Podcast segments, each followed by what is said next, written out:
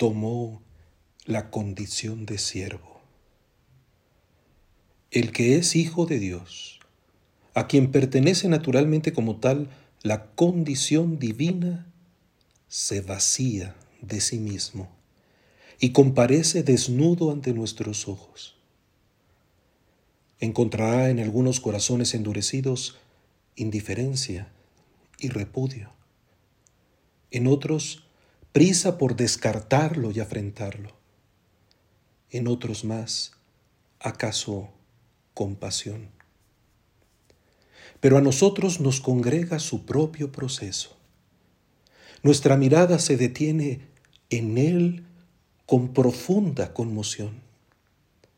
La misma de la tierra que a su muerte se sacudió, empezando ya con las rocas partidas y el velo del templo rasgado, el llamado al triunfo de la muerte.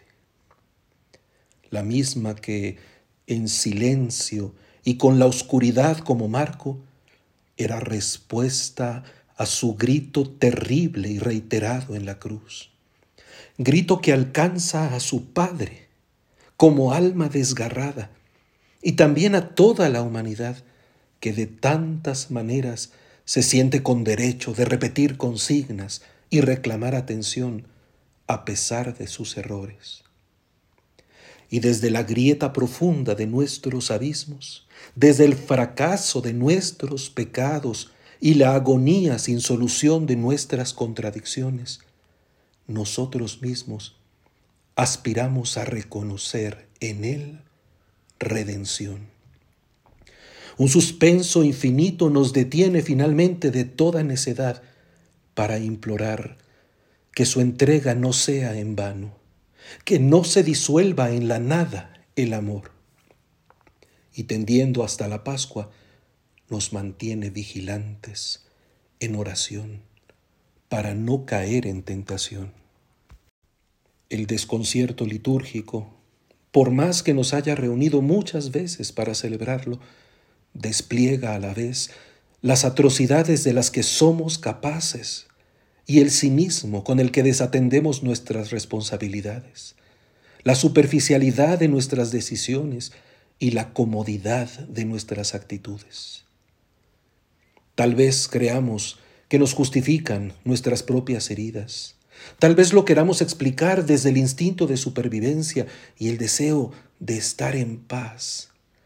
Pero la contundencia de la salvación de Dios vuelve a sacudirnos con renovado ardor para despertar la conciencia y avivar el fervor.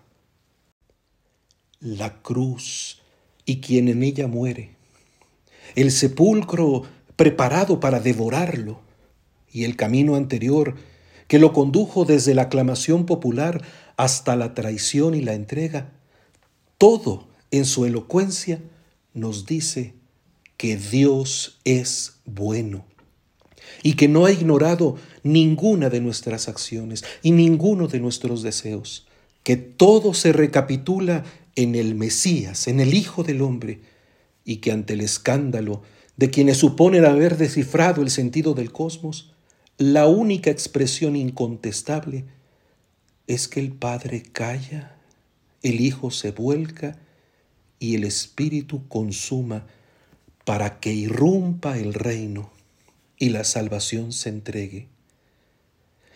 La certeza de su victoria no anula la gravedad de nuestros pecados.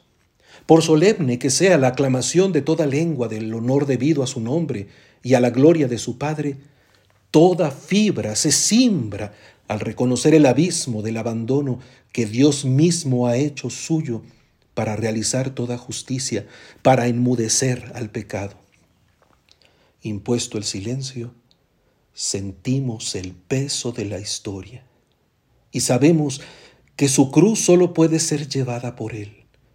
Y a nosotros, simples sireneos, se nos concede participar en el misterio con humildad, con recogimiento, con gratitud, con esperanza. Al entrar Jesús en Jerusalén, toda la ciudad se conmovió. Entremos con Él.